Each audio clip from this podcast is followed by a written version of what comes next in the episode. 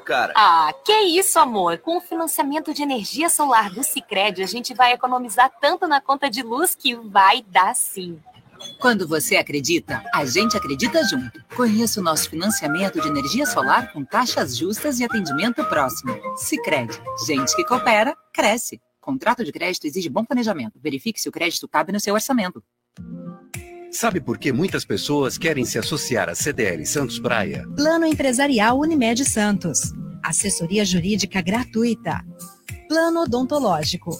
Sala para cursos, palestras, reuniões e salão para eventos. Barraca de praia ao lado do Canal 3, em frente ao Clube 15. Cartão exclusivo com descontos de 10 a 60% em cinemas, academias, lojas, escolas, faculdades e restaurantes. Associe sua empresa à CDL Santos Praia, um órgão em defesa do lojista. Aqui você ganha muito mais. Começa agora. CDL no ar, aqui na Santa Cecília FM. A apresentação Roberto César. Oferecimento Sicredi, gente que coopera cresce. Olá, boa noite. O comércio e as principais notícias do dia. CDL no ar. Uma realização da Câmara de Dirigentes Logista e CDL Santos Praia. CDL no ar. Ouça e assista o programa no Facebook e no YouTube da CDL Santos Praia. Participe pelo WhatsApp no 99797 1077. A produção é da Giovana Carvalho. Boa noite, Giovana. Boa noite, Roberto, bancada e ouvintes do CDL no ar. Comentários de Maurício Steinoff, empresário, presidente da Federação das CDLs do Estado de São Paulo. Paulo de Jesus, advogado criminalista e professor universitário. E Renata Brava. Brava não, é bravo. Ela é brava às vezes, que eu sei. Renata Bravo, vice-prefeita de Santos. Olá, Renata, tudo bom? Boa noite, Roberto, tudo bem? Giovana, boa noite. Boa noite aqui ao nosso pessoal da bancada e a todos que estão nos escutando aqui. Bom, continuam as inaugurações em comemoração ao aniversário da cidade de Santos. Quero que você fale da Gruta de Santa Saracali, que foi inaugurada recentemente. Eu sei é. que você esteve lá participando do evento, está deixando o local que já é bonito mais bonito ainda. Sim, a gruta foi entregue aí para a comunidade cigana no sábado de manhã, num, num dia muito festivo aí para eles. É muito significativo para esse povo cigano que tem a cultura da, da, da devoção a Santa Sara. Em fazer a entrega dessa gruta foi é, poder reunir toda a comunidade, né? Eles, isso é muito significativo para eles ter aquele ponto de encontro em prol da imagem ali da, da Santa Sara. E teve dança cigana, teve música cigana, algo que muito forte e muito importante para nossa cidade. Como eu comentei lá com eles, ah, não só a festa cigana é importante, mas é mais um ponto histórico e um ponto turístico religioso da nossa cidade também que pode ser explorado. E a gruta ficou encantadora. Bom. Teve festa Uh, as pessoas vestidas a caráter. Sim, eles fizeram um danças, colorido. com colorido, fizeram a doação de lenços coloridos, porque Santa Sara é a santa que recebe lenços de presente. Então teve a doação dos lenços, doação de flores. Foi muito emocionante acompanhar com a comunidade cigana a entrega dessa gruta. E você, eu reparei que você também foi a caráter, que você estava com uma camiseta também toda colorida, não foi? Estava, eu estava. vermelho é a cor forte deles, é? eu estava de verdade. Mas foi coincidência, viu? Mas uma feliz coincidência. É, eu olhei e falei, eu acho que a Renata se preparou para o evento. Afinal de contas, quando a gente vai num determinado evento, a gente às uhum. vezes escolhe o figurino de acordo. É. Então, não, foi na sorte ali. Foi, aquele dia foi uma feliz coincidência. Muito bem. No CDL no ar, você fica sabendo que setor de serviços avança 10,9% em 2021 e supera perdas de 2020. Baixada Santista tem 51% de crianças vacinadas contra a Covid-19. Santos elimina 102 focos de larvas do mosquito Aedes aegypti Cubatão adia volta às aulas em cinco escolas por causa de reformas. Guarujá tem 12 mil ocorrências nas praias em dois meses de temporada. Governador João Dória quer porque quer a ponte Santos-Guarujá. Frente Nacional de Prefeitos afirma que o reajuste de 33,24% é impraticável na maioria das cidades brasileiras. E tem muito mais. Nesta quinta-feira, 10 de fevereiro de 2022, o CDL no ar já começou. Você está ouvindo CDL no ar, uma realização da Câmara de Dirigentes Lojistas, CDL Santos Praia. Maurício Steinoff, boa noite para você, tudo bom, Maurício? Roberto, boa noite, Giovana, a prefeita Renata, o doutor Paulo, os ouvintes. Obrigado pela oportunidade de falar novamente com vocês. Muito bom, Maurício. O setor de serviços avança 10,9% em 2021 e supera perdas de 2020. O levantamento é do IBGE e foi divulgado hoje. O setor de serviços é o que possui o maior peso na economia brasileira e foi o mais atingido pela pandemia da Covid-19. A pandemia trouxe oportunidades de negócios para serviços voltados às empresas, como os de tecnologia da informação, transporte de cargas, armazenagem, logística de transporte e serviços financeiros auxiliares, que tiveram ganhos mais expressivos e compensaram as perdas dos serviços de caráter essencial, destacou o gerente desta pesquisa, Rodrigo Lobo. Qual a sua avaliação, Maurício? Bom, é natural que o setor de serviços, especialmente o setor de turismo, hotéis, transporte aéreo, uh, se recuperasse em 2021 com o avanço da vacinação. Nós, uh, em 2020, foi um ano muito ruim, especialmente para bares, restaurantes, onde as empresas tiveram prejuízo, muitas fecharam, e é natural que, com o avanço da vacinação, a população se sentindo mais segura, a utilização desse serviço, especialmente bares, restaurantes e turismo, aumentasse e, com isso, compensasse as perdas. Mas eu posso te adiantar que ainda o, o faturamento de 2019 não foi alcançado. Nós ainda estamos um pouco abaixo de 2019 mas estamos chegando lá. Acreditamos que 2022, se a vacinação continuar e não tivermos surpresas com a Covid, certamente o serviço de, o setor de serviços irá se recuperar e voltar novamente aí a trilhar o caminho do desenvolvimento. Paulo de Jesus, boa noite para você, tudo bom, Paulo? Boa noite, Roberto César. Boa noite, Giovana Carvalho. Boa noite, presidente Maurício Steinoff. Boa noite à nossa vice-prefeita Renata Bravo, todos os nossos ouvintes. É sempre um prazer e uma honra estar aqui com vocês debatendo as notícias do dia, Roberto. Bom, a notícia que saiu agora à tarde que o governador João Dória disse na manhã de hoje que o Estado vai entrar com uma ação judicial para garantir o início imediato das obras da ponte Santos-Guarujá, caso não receba autorização do governo federal. Em nota divulgada pelo governo de São Paulo, o projeto deve receber investimentos de 3,9 bilhões da iniciativa privada e só não teria saído do papel por falta de aval do governo federal. A ponte reduzirá o percurso de 45 quilômetros para menos de 20 quilômetros, sendo o tempo de viagem que passa de uma hora para 20 minutos apenas. O vai beneficiar também, e acho que é o principal benefício, o escoamento das cargas da população, a população tem uma outra ansiedade, quer um projeto na ponta da praia. Não esse, essa ponte que o governador quer colocar, que é num local mais distante, não tem nada a ver com, com essa disputa que a gente vive de ponte e túnel, mas na região da ponta da praia. Repito, Paulo de Jesus.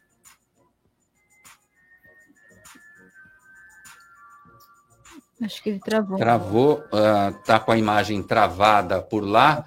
Pois não. É... Ah, chegou? Você conseguiu ouvir a gente? A, a, parte final da pergunta que eu não ouvi, só a parte final. Sim, Sim é, é, o que eu estou querendo alertar para o nosso ouvinte é que essa ponte que o governador tanto quer é, vai beneficiar mais o escoamento de cargas. Ele fala em população da Baixada Santista, para você não dar aquela volta grande, fugir da travessia de Balsas, Santos Guarujá, e, mas está num lugar ainda distante, mesmo diminuindo é, para 20 minutos, de 45 quilômetros para 20 quilômetros, não é o que anseia a população. A população quer uma solução definitiva na ponta da praia, Paulo de Jesus. É, Roberto, eu, eu li essa matéria hoje, não é? Eu achei excelente. Eu acho que nós temos que ter tanto o túnel anunciado pelo governo federal como a ponte anunciada pelo governador do estado. Então, se você pega Nova York, por exemplo, tem várias pontes que ligam a ilha ao continente. Então nós temos que deixar de lado, parar com esse papo de briga de elefante e só sofrendo o gramado que a população. Ou seja, fica nítido que o interesse aí não é o bem coletivo, não é o bem da sociedade guarujaense, santista e de toda a Baixada Santista. Aí é uma pré-disputa eleitoral à presidência da República no final do ano. Então, quer dizer, e a população da Baixada Santista fica como? Que bom que o governador João Dória anunciou a construção da ponte. Espero que ela não seja uma, um problema no porto, porque nós vários estudiosos apresentaram questões de uma, uma ponte pode inviabilizar determinados pontos de desenvolvimento do porto, porque hoje determinada ponte atende às demandas do calado dos navios. Só que daqui a 50, 60 anos nós não sabemos como será a exploração do Porto de Santos. Nós temos que pensar o porto para o futuro, não o porto para a realidade atual. Então, mostrou-se por inúmeros estudos que o túnel seria a solução mais viável. Agora, se é possível se construir uma ponte, que ela seja construída também. Então, nós vamos aceitar de muito bom grado, governador, a construção da ponte, bem como a construção do túnel pelo governo federal. O que não pode, Roberto, é esse projeto da ponte anunciado obstaculizar a construção do túnel que foi anunciado agora há pouco. O que não pode, repita, nessa briga de elefante, nós sofrermos de novo nós mais, perdemos mais uma vez o bonde da história. Se nós andarmos em qualquer lugar civilizado do mundo em que, tem, em que nós contamos com portos, nós temos inúmeras pontes ligando o continente à ilha. Nova York, por exemplo. Agora, Santos, nós temos, não temos uma ligação seca até hoje. O governo federal anuncia essa possibilidade. E vem o, o governador, na minha humilde opinião, numa atitude de reprimenda, numa atitude. Não tem outra palavra a não ser chamar de mesquinha, e anuncia essa ponte que vai entrar com ação na justiça para obstaculizar a construção do túnel. Quer dizer, me parece que mais uma vez nós aqui na Baixada Santista vamos ficar a ver navios em se tratando de ponte ou túnel, o que o valha para ligar Santos a Guarujá. Bom, o ministro da Infraestrutura, Tarcísio Freitas, não disse que essa ponte ele não é, não está de acordo que essa ponte saia, né? Mas eu, eu, eu, eu estou de acordo com o Paulo de Jesus quando ele diz pode fazer essa ponte sim, porque vai ajudar no escoamento de caminhões e os, os, pesados vão passar por ali. Vai ser uma espécie de rodoanel aqui é, localizado. E aí a gente tem também é, a possibilidade de túnel. É, acho que a gente não está mais falando de ponte na ponta da praia, a gente está falando de túnel. Não é, Renata Bravo? O que, que você é, pensa a respeito? É exatamente isso, né? Hoje, hoje o dia se discutiu muito essa questão da mobilidade, né? Que é como o doutor Paulo falou, não se trata de um ou outro. Hoje a região metropolitana precisa dos dois, né? Hoje nós tivemos uma excelente vitória que foi aí a interrupção, essa suspensão dessa licitação da, da, da questão da balsa, porque também é um envolvimento. Não adianta privatizar a balsa, porque a balsa depende do porto. A balsa depende a movimentação da balsa depende também da atividade portuária. Então, você privatiza a balsa, você melhora, coloca um número maior de balsas para operar, mas a fila vai acontecer do mesmo jeito. A demora para a travessia acontece do mesmo jeito. Então, a gente tem que ter um pensamento: como é que nós queremos a nossa região daqui a 10 anos? Como é que nós queremos a nossa região daqui a 20 anos? Essa discussão é que precisa reacender novamente e não ficar na discussão, ou um ou outro, vamos precisar de tudo. A nossa região precisa dessa estrutura. Renata, a gente recebeu a Solange Freitas, que é subsecretária uhum. lá do governo paulista, e a gente comentou no dia da, da vinda dela aqui ao programa uhum. do manifesto dos dois prefeitos, Rogério Santos uhum. e Walter Suman, um manifesto conjunto que foi absolutamente contrário a esse modelo de privatização, uhum. sem conversar com os prefeitos envolvidos é, nessa concessão e com a questão tarifária, que de cara aumentaria 50%, um valor Sim. que já é caríssimo. É, quando eu digo caríssimo, não é para quem vai uma vez, passeia, é turista. é para quem passa todos os dias Hum, ali. Mas a manifestação do, do prefeito Rogério Santos, e por isso que buscou também essa conversa com o prefeito Walter Suma, que é exatamente por isso, a preocupação é quem tem esse trajeto todo dia. Quem é que paga essa conta? É quem está trabalhando tanto aqui em Santos ou no Guarujá, é quem estuda em uma dessas duas cidades, quem faz essa mobilidade diariamente. Vai pagar uma conta, porque não pode ter o olhar sobre. A balsa não atende só o turismo de Santos ou o turismo do Guarujá. A balsa atende economicamente a atividade dos dois municípios. E foi ótimo essa união dos dois municípios para conseguir a suspensão dessa privatização. Isso é maravilhoso. E mais atitudes como essas que são ser tomadas para que a gente tenha, como, como eu falei há pouco, o olhar para a região metropolitana. Mas é um negócio que, assim, eu quando eh, tive acesso à informação, eh, foi desenhado um modelo e não foi conversado com as pessoas daqui da região, resolveram lá a toca, não é? Que bom que eles suspenderam, né? Que Ah. bom que suspenderam a tempo da gente conversar e pensar no melhor formato aqui para a nossa cidade, né? São oito travessias operadas atualmente pelo Departamento Hidroviário, que movimentam diariamente cerca de 28 mil automóveis e 22 mil pedestres e ciclistas. Com a decisão, o Estado fará uma revisão do projeto com o objetivo de avaliar os apontamentos feitos pelas lideranças das regiões beneficiadas. O leilão estava previsto para o dia 30 de março de 2022, Maurício Steinoff. Olha o seu governador aí. Bom, eu acho que o, bem- o Paulo bem disse, você também ah, disse de uma forma bem importante em relação à ponte, né? A ponte é especialmente para caminhões, o túnel é pra- são para as pessoas.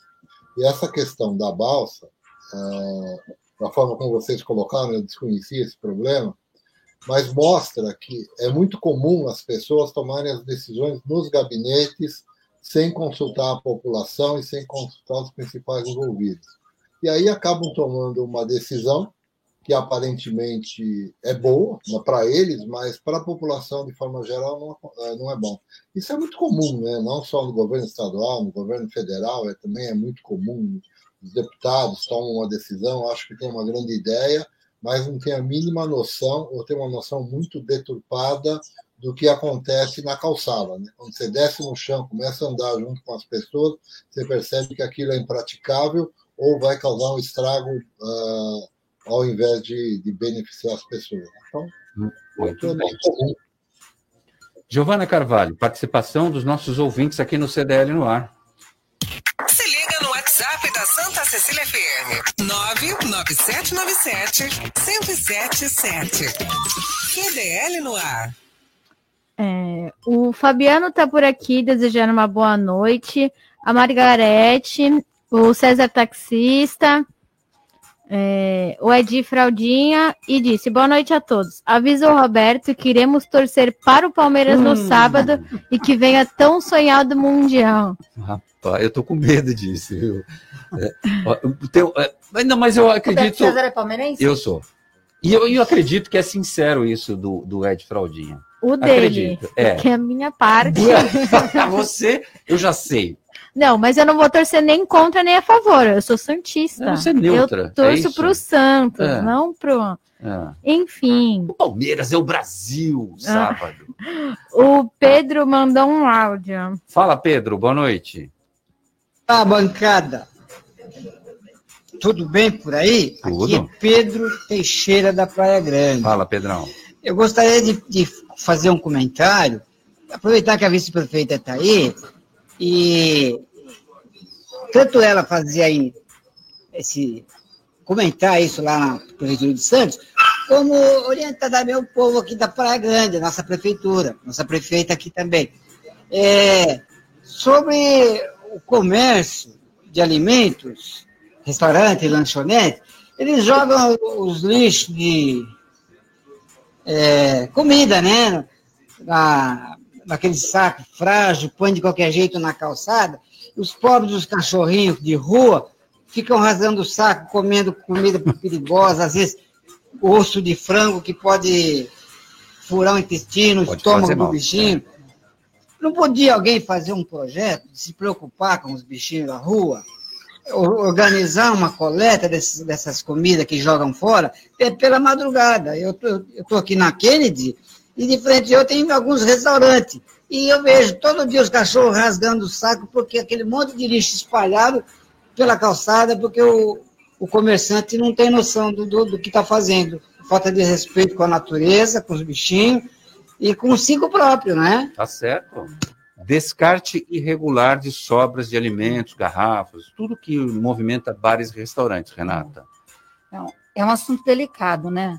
A gente também fala, claro que a, a, ele, ele citou aí a prefeita. Ele é de Praia é Grande. Praia Grande, é. ele citou aí a, a prefeita de Praia Grande, a prefeita Raquel, que é uma que é uma prefeita muito atenta, muito cuidadosa e tem esse olhar aí para a limpe, limpeza pública da cidade, mas a gente tem que lembrar que a população também precisa colaborar muito, tem que fazer a sua parte, né? Nesse, no descarte é, irregular dos lixos. Aqui em Santos a gente ocorre, tem registros também, e a fiscalização tem que autuar a todo instante esse descarte irregular.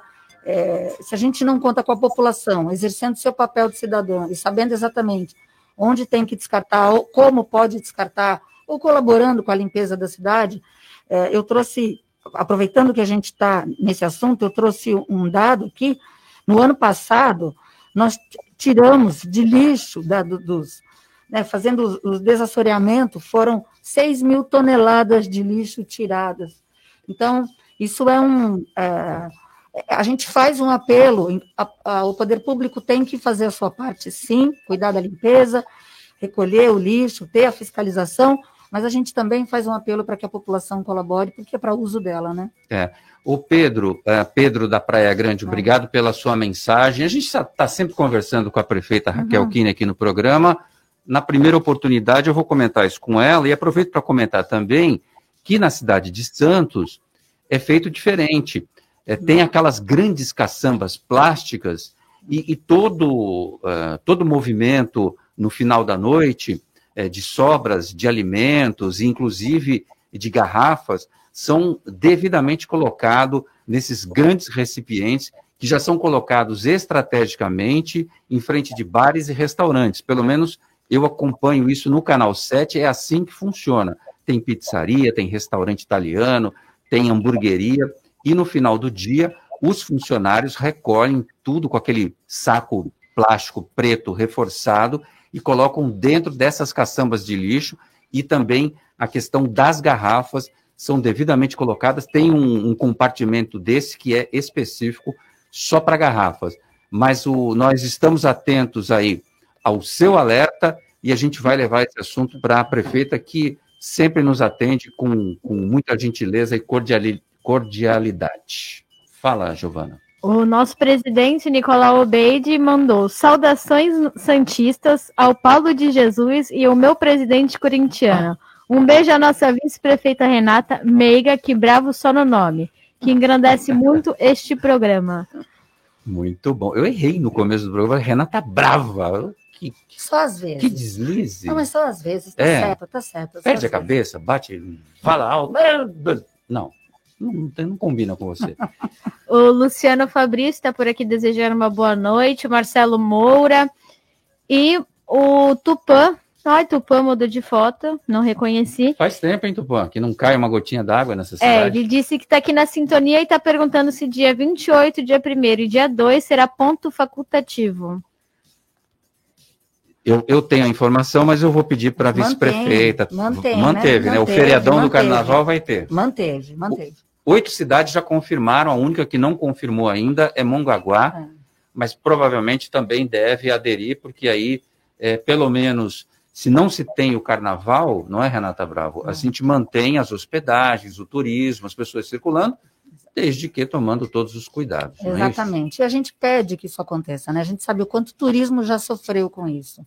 A gente não está impedindo a movimentação de turistas, a gente só não está promovendo aglomeração que é completamente diferente. Então, o feriado está mantido, é, os hotéis da cidade estão preparados para receber os turistas, o comércio da cidade está preparado e aguarda ansiosamente por esse feriado, que é justo e é, que, que se tenha. A gente só pede com muita cautela e ainda muita, uh, muito cuidado com, com relação às aglomerações. Maurício Steinoff, a cidade de São Paulo também confirmou o feriadão, né? Começa dia 28, vai até o dia 2 de fevereiro, se eu não estou enganado. É verdade. Isso é importante né, para o setor de turismo de forma geral, apesar de nós não termos os desfiles, né, que ocorrerão, parece que no mês de abril. Uh, eu também fico pensando com quem é que vai assistir o desfile, né, se nós vamos ter aí em época de, de as pessoas estarão trabalhando. Mas, de qualquer forma, para o setor do turismo, para cidades que vivem do turismo, tem no turismo aí uma boa fonte de renda, como é o caso de Santos, da cidade da Baixada Santista. De forma geral, esse feriadão é importante, ajuda a promover emprego, desenvolve a economia, e isso faz com que não só as cidades turísticas, mas o Estado, de forma geral, né, tenha aí uma melhoria nas suas contas e consiga aí prestar um serviço melhor para a nossa comunidade. Muito bom. É, o Paulo caiu, isso? Caiu. É, tinha um, um, assunto que eu ia levantar com ele e abordar. Ah, voltou, voltou. voltou? Paulo de Jesus. Essa sua internet, Paulo de Jesus, tem quanto? 5 megas, é isso? não, não, um probleminha aqui. Mas agora resolvi. Eu perdi o botão errado. Paulo, teve uma perseguição cinematográfica da polícia que recuperou uma moto e prendeu um bandido. É, esse vídeo está circulando nas redes sociais. Se vocês derem uma, uma girada ali na, no Instagram, vocês vão dar de cara com esse vídeo. É, foi sensacional. sensacional. Adorei. Prendeu o, o, o meliante. A, a perseguição do bandido foi feita pelos policiais e registrada em vídeo. Agora, todos os policiais, na maioria dos casos, vão com, aquele, com aquela câmerazinha de vídeo para não ter dúvida. E, e, a velocidade que as motos na, no patrulhamento alcançaram foi de 125 km por hora é, na perseguição ao bandido. Essa moto foi furtada em São Vicente no domingo à noite e foi localizada pela polícia em trânsito na Avenida dos Trabalhadores, em Praia Grande. Os policiais alcançaram e prenderam o ladrão. O dono da moto retirou o veículo na delegacia. Em depoimento, o suspeito confessou à polícia que ganharia 50 reais para levar a XRE 300 cilindradas para a Náutica 3, em São Vicente, uma encomenda que foi feita aí com esse meliante. 50 reais, Paulo de Jesus. Isso me lembra a música da Nayara Azevedo. 50 reais, Paulo. A, a eliminada, eliminada, da semana, né? No reality. Porque dançou. ela quis dançar o tempo todo no programa. Hum. Os caras mandaram ela embora. Olha só. oh, Roberto, isso vem ao encontro que nós estamos falando aqui no programa já há muitas oportunidades, não é? É, infelizmente, as pessoas elas levam muito em conta a questão dos crimes chamados de roubo e furto. São aqueles que mais nos afugentam e mais criam instabilidade social. Agora, eu considero que o crime de receptação, que são aqueles que é, é, aproveitam, né, tem o proveito do roubo e do furto, deveria ser com muito mais rigor controlados. Então, esse crime, o maior prejudicado, o maior apenado, melhor dizendo, deveria ser aquele que compra essa moto objeto de roubo. E não aquele que efetivamente rouba, porque se ele está fazendo isso por 50 reais, mostra que ele deve estar numa situação financeira muito difícil, deve estar num drama social. E, de repente, acaba enveredando pelo mundo do crime. Agora, aquele que compra uma moto nessas circunstâncias, esse o faz com um dolo que merece ser repreendido.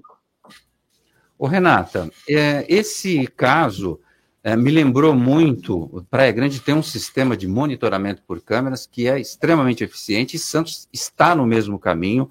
Esse projeto vai sendo ampliado e, inclusive, é, também é, pegando pessoas em flagrante, prendendo pessoas com roubos de fios, roubos de, de equipamentos sim, em escolas. Sim.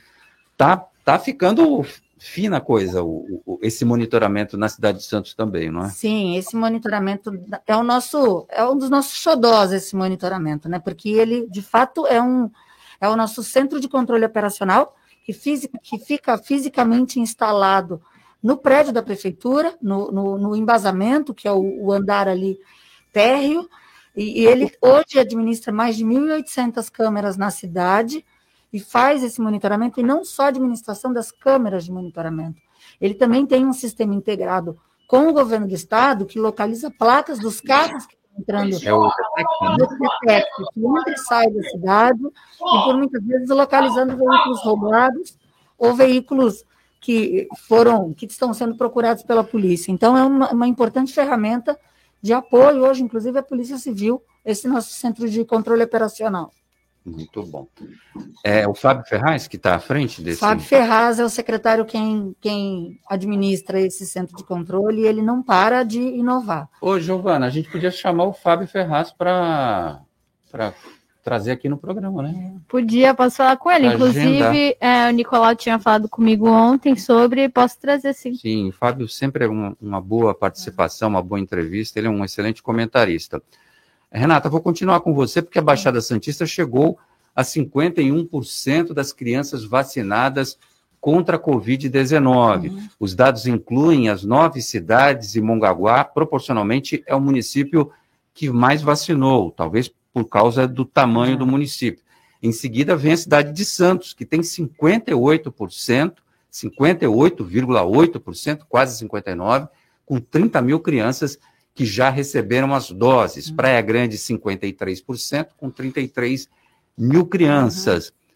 Vai bem obrigado a vacinação eh, das crianças, Vai né? bem, obrigada. E, e acreditamos, claro, que não diferente de todos os outros municípios do país, só não está melhor em função de informações erradas que foram disseminadas a respeito da vacinação infantil. Que isso acho que é o grande prejuízo que causa ainda um certo receio nos responsáveis em levar seus filhos para vacinar. Mas, de toda forma, aqui vai bem. As pessoas, assim, o povo santista, desde o início da vacinação, em 20 de janeiro do ano passado, que foi quando a cidade de Santos começou a vacinar, é, todo- sempre, toda, cada faixa etária que abríamos, a, a população correspondia. É, agora a gente ainda continua uma campanha muito intensa para as pessoas voltarem para a dose de reforço, né, que houve aí uma pequena baixa, mas que a Secretaria de Saúde continua com a busca ativa atrás dessas pessoas. E a vacinação das crianças agora, ah, a gente já imaginava que ia ter uma certa resistência por tudo que acontece no país, mas a gente não pode reclamar. O povo santista entendeu o recado e sabe da importância de vacinar as crianças para precaução e para imunizá-las, né? O Santista é bom de vacina, não é? O santista, é, graças a Deus, o santista é bom de É vacina. consciente, vai mesmo, não dá ouvido para lorota, para fake news, para falação. Gosto muito disso. E hoje eu vi um desabafo do prefeito do Rio de Janeiro, Eduardo Paes, que diz que tem vergonha de ser prefeito do Rio nesse momento atual, porque parece que lá a vacinação não está eh, de acordo com as expectativas do, do, do Eu digo governo. que um dos melhores exemplos da parceria da- do poder público com a sociedade civil é a vacinação. A obrigação do poder público era preparar os insumos, comprar os insumos, receber a vacinação, preparar os seus equipamentos para aplicar, mas se a população não aderisse, não adiantava nada. Então, essa foi uma das melhores parcerias entre poder público e sociedade civil, até para que a gente continuasse com o desenvolvimento que a cidade pede que a gente continue. Né? Teve o dia C de vacinação, foi agora final de semana? Foi no sábado. No sábado. Foi no sábado. Como é que foi a, a, a receptividade? Porque, sim, é, tinha gente que está com a segunda dose atrasada, não tomou a terceira e tinha as crianças. Sim, a Secretaria de Saúde se organizou para poder atender a todos. Tinham todas, inclusive todas as outras vacinas também, porque há uma ressalva importante a ser feita. A gente fala, tem falado mais pela necessidade da vacinação do Covid, da vacinação da, da influenza, mas a gente precisa lembrar também aos pais que existe o calendário da vacinação e que durante a pandemia teve alguns momentos e que, por necessidade, alguns pais eh, não, não cumpriram a risco o calendário. Então, a gente também tem essa preocupação quando fazemos dias especiais de vacinação, não só levar influenza e Covid, mas lembrar- lem- levar também as outras vacinas para completar o calendário vacinal. Sim, muito bom. Parabéns a, a todos os moradores do, da Baixada Santista em peso vacinando as crianças. Giovana Carvalho, Paulo Eduardo Costa já chegou? Já sim. Presidente do Instituto Histórico e Geográfico, contando histórias aqui no Dicas CDL de hoje. Vamos ver qual o tema de hoje. Fala, Paulo, boa noite. Queridos amigos do CDL no ar, Roberto César, Nicolau, Giovana e todos da bancada. Hoje vamos falar do Doutor Azevedo Sodré, um personagem completamente inusitado que, que eu pretendo contar para vocês um pouquinho da história pretérita. Por volta de 1888, Santos tinha uma série de endemias e problemas ligados à saúde pública por conta do porto e a falta de drenagem da cidade, o que produziu aí cólera, difteria, hepatite, surtos horríveis de doenças que acometiam aos santistas. O imperador então mandou para Santos um médico sanitarista, Antônio Augusto de Azevedo Sodré, que nasceu em Maricá em 1864 e que, curiosamente, era o pai de Dona Ana Costa. Ah, quando o português Matias Alberto Casimiro da Costa veio de Portugal, ele objetivamente foi para o Rio de Janeiro, onde ele pretendia eh, investir muito da fortuna que ele trouxe para o país. Ocorre que ele se apaixonou por uma jovem donzela chamada Ana de Azevedo Sodré, Ana Ribeiro de Almeida e Azevedo Sodré, e acabou de uma forma ou de outra vindo para Santos junto com a família do Antônio Augusto. A, rua, na verdade, homenageia o filho do Dr. Antônio Augusto Azevedo Sodré, que foi o autor da proeza com relação aos canais, a ideia dos canais que depois implementadas por Saturnino de Brito como engenheiro sanitarista. Mas a ideia pioneira veio de Antônio Augusto, que aqui teve nove filhas, entre elas Ana Costa, e um filho, José Paulo de Azevedo Sodré, que foi vereador e foi intendente prefeito de Santos. A rua homenageia o filho, mas de uma forma indireta homenageia também o pai. E tem muita curiosidade ligada a este nome que eu vou contar numa próxima oportunidade para todos vocês. O pai, Antônio Augusto Azevedo Sodré, morreu em Petrópolis em 1929. O filho morreu em Santos, já consagrado como um grande político, por volta de 1932. Muito sucesso para eles e lembrança carinhosa deste grande vulto da nossa história. Um abraço abraço para você, Paulo Eduardo Costa. Muito obrigado pelas informações do Dicas CDL no ar de hoje. Baixe o aplicativo CDL Santos Praia, disponível nas plataformas iOS e Android. E acompanhe ao vivo o CDL no ar. Giovana Carvalho, o Tupan já passou por aqui. É, tem nuvens. Ele passou, ele passou por aqui. O que, que aconteceu? Nuvens ameaçam no céu, são nuvens escuras Tá uma baita de uma formação. Ele só passa por aqui. É só uma nuvem gigantesca e cobrindo aqui. Bem escura. No boqueirão. É. é. Mas amanhã vai ser menos calor do que hoje, vai ser sol com muitas nuvens e pancadas de chuva à tarde e à noite a chuva para. 80%, não, 60% de chuva. Hum, mínima de 20 com máxima de 29. 29 graus. Estava abafado hoje também. Vamos falar do projeto Caça Talentos, que é uma ideia da CDL Santos Praia e também do restaurante Fogo de Minas.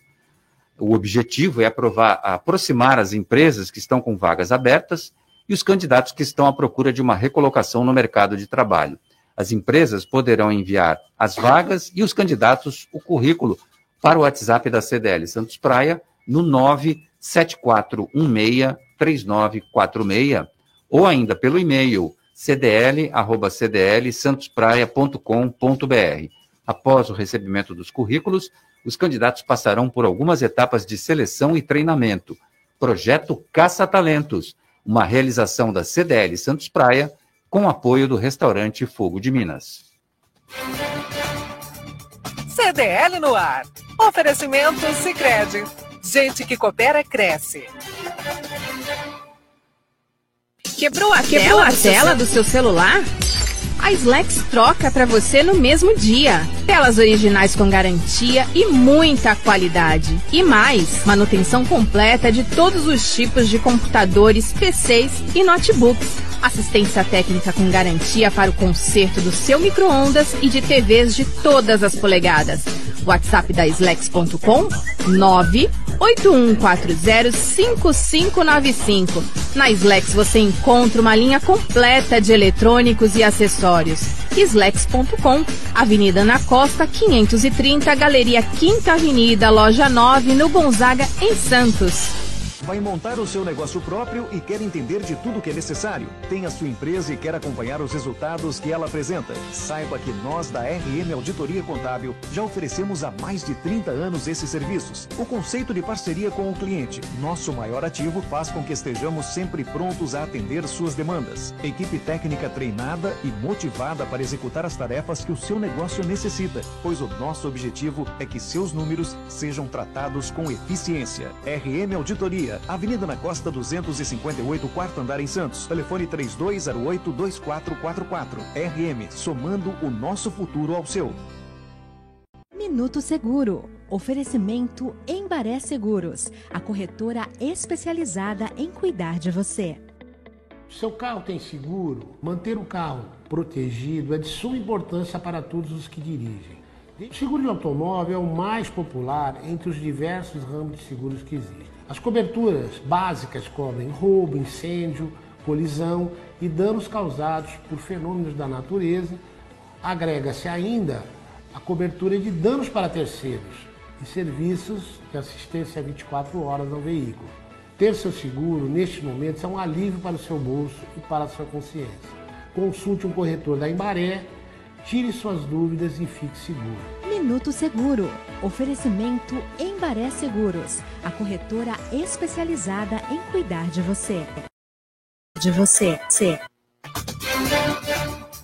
CDL no ar. Oferecimento Sicredi. Gente que coopera cresce. Estamos de volta aqui no CDL no ar até às sete da noite. Tem informação, prestação de serviço e ouvintes. Giovana Carvalho. É, Quem tá aí? O doutor Mariano Gomes Opa! mandou. Boa tarde. Meus cumprimentos ao Roberto, à bancada, principalmente à senhora Renata, cuja dedicação e competência atesto desde que tive o privilégio de prestar serviços em clínica sob a sua direção. Muito. Opa, doutor Mariano. Doutor já- Mariano Gomes. Agora já. Doutor Mariano Cirurgião Gomes. uma- vascular. Cirurgião vascular, um abraço dos para o senhor. Dos, dos bons. Aliás, preciso marcar minha consulta com ele lá. Porque depois que eu tive dengue, chikungunya e tal, ele me atendeu de primeira vez. Preciso voltar lá para a gente fazer uma revisão. Grande abraço para você, meu amigo. Doutor Mariano Gomes, um dos melhores aqui na cidade de Santos. Bom, é, Renato, queria falar com você sobre reajuste dos professores. A Frente Nacional dos Prefeitos afirma que o reajuste de 33,24%, definido pelo governo federal para professores da educação básica, é impraticável na maioria das cidades brasileiras. A portaria do novo piso salarial foi assinada na sexta-feira, dia 4, pelo presidente da República, Jair Bolsonaro, e pelo ministro da Educação, Milton Ribeiro. O reajuste para esse índice, 33,24, tem um impacto gigantesco e algumas prefeituras, além do impacto na folha de pagamento, podem sofrer dificuldades na previdência. Como é que funciona isso na cidade de Santos? Olha, Roberto, é importante essa sua fala e eu vou começar a minha fala de uma forma muito cautelosa para fazer essa resposta. O assunto é delicado. Muito delicado. É, primeiro que foi deliberado um reajuste por um ente que não se responsabiliza pelo pagamento, não é o responsável pelo pagamento. Hoje no país nós temos mais de 5 mil municípios, cada um com suas características, cada um com as suas condições financeiras, condições orçamentárias, e receber um reajuste de 33%, seja qual município for, a gente já sabe que vai causar um impacto no orçamento de cada município. Né? Eu não, não quero entrar aqui na discussão se é merecido ou não, porque é merecido, sempre que a gente fala em, em reajuste da categoria dos professores, em valorização dos professores, isso é algo que nos dias atuais não se discute, porque é necessário. Agora, o que é incoerente é um reajuste ser estabelecido pelo governo federal, quando quem vai, de fato, pagar a, esse reajuste, vai assumir esse reajuste é o governo estadual e os governos municipais.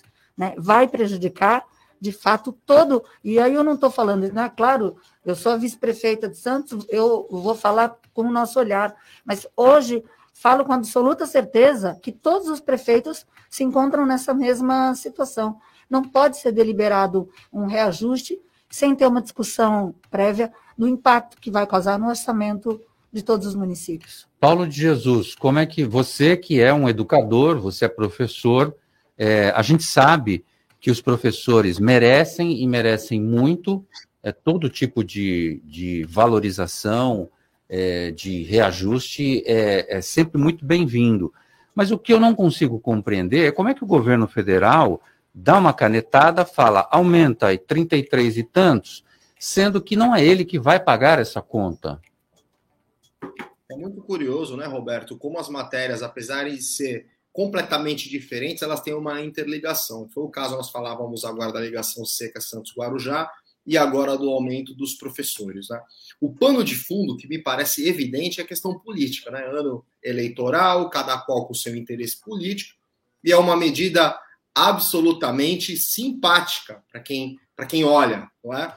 E me, me coloca numa situação que eu nunca esperei estar, que é questionar eventualmente um aumento, aumento professorado. Porque se existe uma categoria no Brasil, ao lado dos, dos profissionais da saúde e dos policiais, são as três profissões que mais merecem o nosso reconhecimento, a nossa atenção e uma justa remuneração, um justo aumento. Então, o aumento por si só é mais do que merecido, mas tem que mostrar de onde vai sair o dinheiro. Como você bem pontuou, e a vice-prefeita com com todas as informações aí, trouxe para nós. Pega uma caneta e coloca aumente-se 30%, 20%, 40%. Mas de onde vai sair esse dinheiro? De municípios, muitas das vezes, que estão pagando ali as suas contas, sabe-se lá como. E de repente vem uma canetada de cima para baixo, como um trovão, e diz: tem que aumentar o salário. Quer dizer, é uma irresponsabilidade fiscal, não é que não cabe em lugar nenhum dizer isso do aumento dos professores. Por isso a dicotomia, não é? Porque é uma categoria que merece muito e precisa muito desse aumento mas não dessa forma, né, Roberto? Tem que ser uma coisa com cronograma, com projeto, com detalhamento de onde vai sair o dinheiro, esse fundo. Resvala até numa questão criminal, não é? Porque, afinal de contas, como é que você parte, concede um aumento sem ter um dinheiro para pagar essa conta? Quer dizer, é de uma responsabilidade muito grande, mexe com sentimentos, mexe com, com toda a sociedade de uma forma muito perigosa. Então, eu considero que meter a mão no vespeiro, ele vai ter que apontar de onde, de onde esse dinheiro vai sair, para conceder esse aumento para essa turma toda. É, Ô, Maurício, é claro, posso fazer um claro. comentário? É claro que se o governo federal quiser repassar esse dinheiro aos municípios para que consiga, será muito bem-vindo sempre. Claro, é, pode é, 30, 50, pode até aumentar esse valor. Maurício Steinoff, é, e já imaginou a seguinte situação, é, essa frente nacional de, de, de, prefeitos, não é, e que, que abrange o Brasil inteiro, você pega uma cidadezinha pequena que não tem suporte financeiro, não tem orçamento e vai ter que negar esse aumento de repente. Aí como é que fica a situação? É, vão achar que o, os professores não estão sendo valorizados? Aí a culpa é do prefeito, ou da prefeitura, ou da gestão? Como é que faz, Maurício? Olha, Roberto, eu pedi a palavra até para. Eu quero ampliar um pouco essa discussão e falar da figura do Estado e da figura do governo. Né? O, o, que eu acho que se faz muita confusão é que o governo deveria trabalhar para o Estado, né, com o desenvolvimento da nação de forma geral. Mas o que se parece é que o governo se apropria e, o, e se apropria do, do Estado para os seus interesses próprios e, e cria essas, essas diferenças, essas discussões que não uh, cabem dentro de um país. Eu acredito que a, solução para o Brasil é nós, nós temos que primeiro discutir que país que nós queremos, qual é o caminho que nós vamos trilhar. É natural que o caminho da educação é o caminho que todos os países que se desenvolveram, todos os países que cresceram, todos os países que conseguiram fazer uma justiça social, primeiro trilharam o caminho da educação, da valorização do professor, enfim, fazendo com que as pessoas tivessem uma capacidade melhor de discernimento, de, inclusive na hora de votar.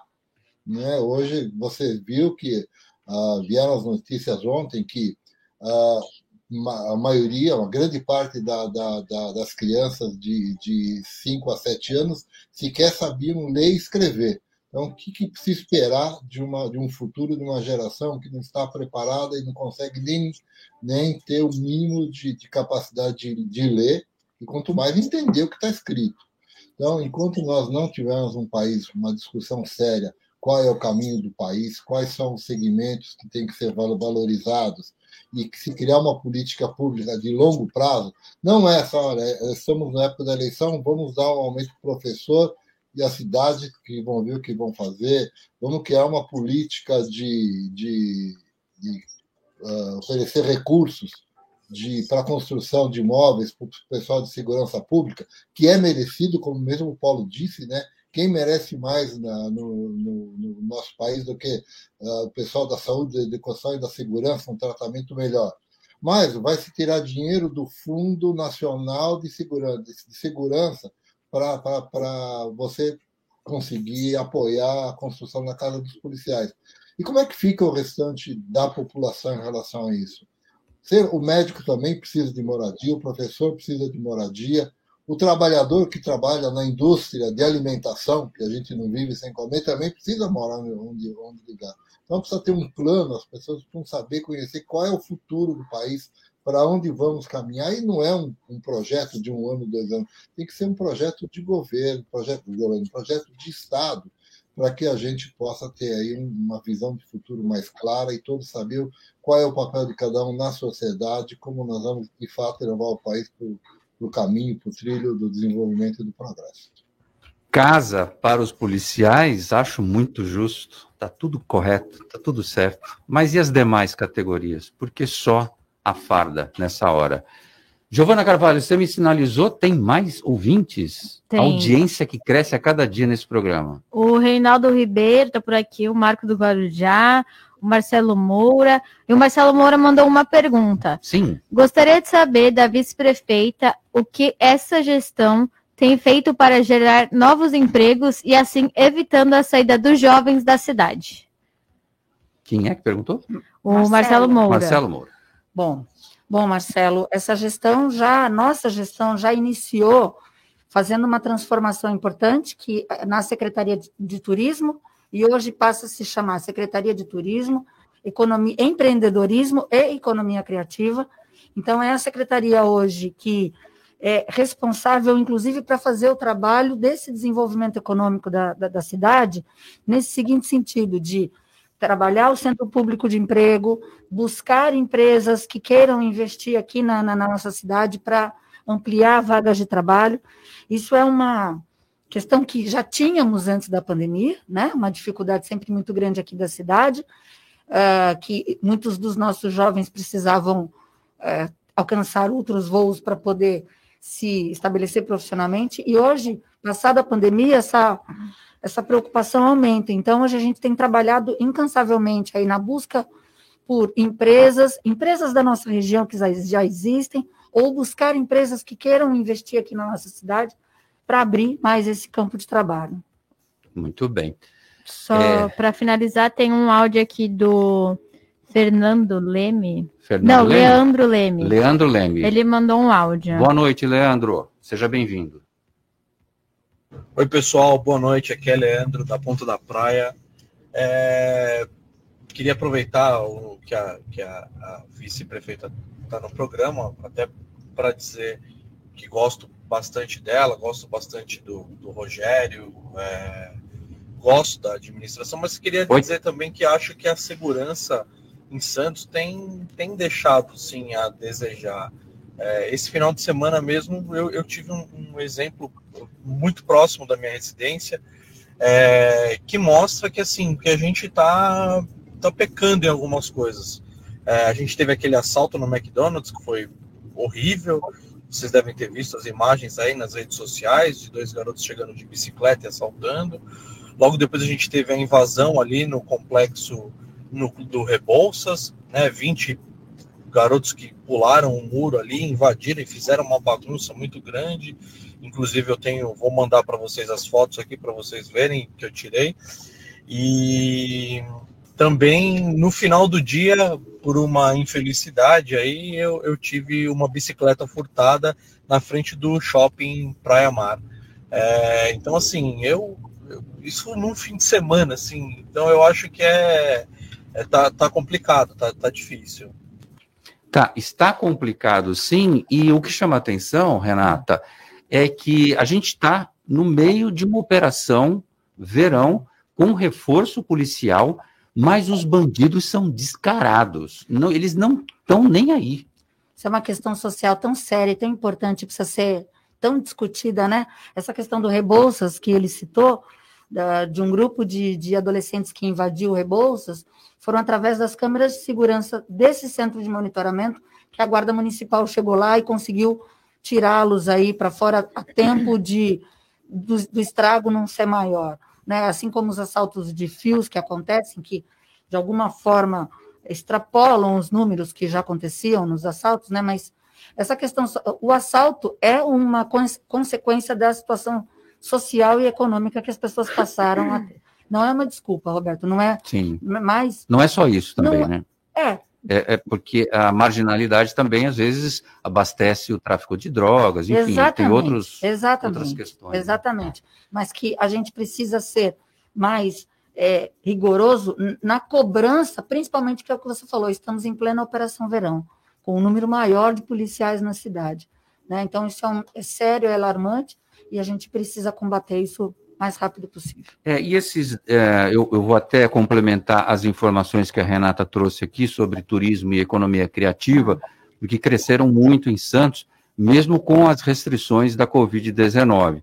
As informações foram apuradas pela seção é, pesquisa turística da Sectur, é, mesmo com vários equipamentos turísticos fechados no primeiro semestre em 2021, aproximadamente 14,2 milhões de de turistas vieram a Santos. Trata-se de um aumento de 30% em relação a 2019, ano anterior ao início da pandemia, e aí movimenta uma série de, de, de é, questões na economia, como o funcionamento do comércio e de equipamentos turísticos também, não é, Renata? É, a... E acaba movimentando. Não tem a menor dúvida. Esse emprego direto e indireto. Que é o que a gente está promovendo. Quando a gente começou no início do programa, que a gente falou da promoção do turismo, a, a, através da Sectur também, fazer essa promoção e ir em busca de vagas de trabalho, ir em busca de empresas que queiram investir aqui para fazer abertura de vagas, são essas ações que vão promover uma melhor condição econômica, e a gente não está dizendo só do dinheiro circular na cidade, mas promove também transformação na vida das pessoas. Porque se a gente fala dessa marginalidade que existe, a gente fala, tem uh, o crime organizado que toma conta, né? Uma pessoa rouba uma moto por 50 reais, né? Está faltando emprego, está faltando trabalho, está faltando dignidade na vida dessa pessoa. A gente precisa dar oportunidade, senão a gente não consegue combater a violência só com a polícia. É, e só lembrando, Marcelo Moro, o último levantamento do desemprego no país, 12 milhões de brasileiros. É, no levantamento atual, se você for ver os desalentados, o termo que a gente aprendeu com o ex-presidente Michel Temer, que são aquelas pessoas que já saem dessa lista dos 12 milhões, tem muita gente sem emprego no Brasil inteiro, tem crise econômica causada pela pandemia do coronavírus, tem alguns fatores que a gente está tentando é, botar a começar a girar a roda da economia, mas com bastante dificuldade. O meu caro Maurício Steinoff, restaurantes investem em entrega própria e fogem dos aplicativos. E por quê? O preço alto que muitas vezes não compensa o pedido. Vou dar um exemplo meu. Outro dia eu pedi para Paula Parames, do Fogo de Minas, uma omelete que ela faz lá, que é uma delícia custa 19 reais. Para entregar na minha casa, custava mais 10 reais. Eu desisti, falei, não dá. Assim, até desvaloriza o trabalho da Paula, que é maravilhoso. Vou pagar quase o mesmo valor que eu ia pagar na omelete, o, Maurício. Pois é, você sabe que um dos principais ramos de atividade da, da minha família é bar e restaurante. E nós sabemos que os aplicativos, ah, as chegam a custar 30% do valor do produto a ser entregue para eles fazerem esse trabalho. Estou falando dos aplicativos mais comuns aí, do Rap, do iFood, do Uber, e isso, desculpa até estar citando o nome deles, mas que são os mais conhecidos, uh, e isso inviabiliza, muitas vezes, a própria operação do restaurante.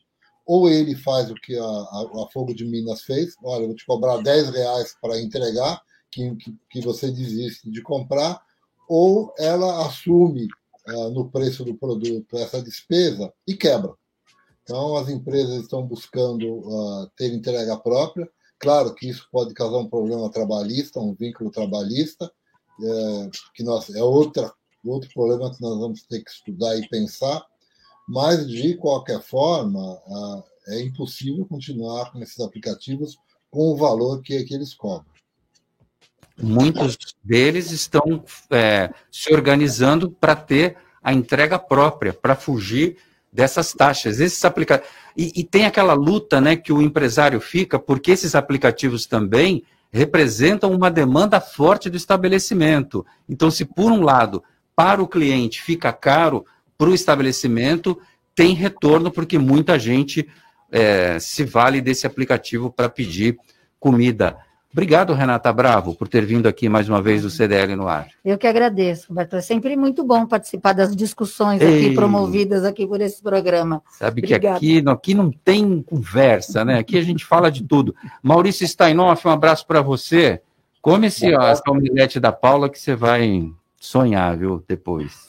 Obrigado pela oportunidade. Uma boa noite a todos. Paulo de Jesus, espero que esteja tudo bem na sua casa aí. Eu não sei onde você está, no escritório. No escritório, tá tudo certo. Quebrou o pau aí. Grande abraço para você. o vizinho aqui fez um barulho. Nossa, imagina esse homem no tribunal, pelo amor de Deus. Tchau, Giovana Carvalho. Tchau, boa noite a todos. Um abraço para você, ouvinte do CDL no ar. Obrigado pela audiência. Amanhã a gente está de volta às seis. Até lá. Você ouviu? CDL no ar. Uma realidade.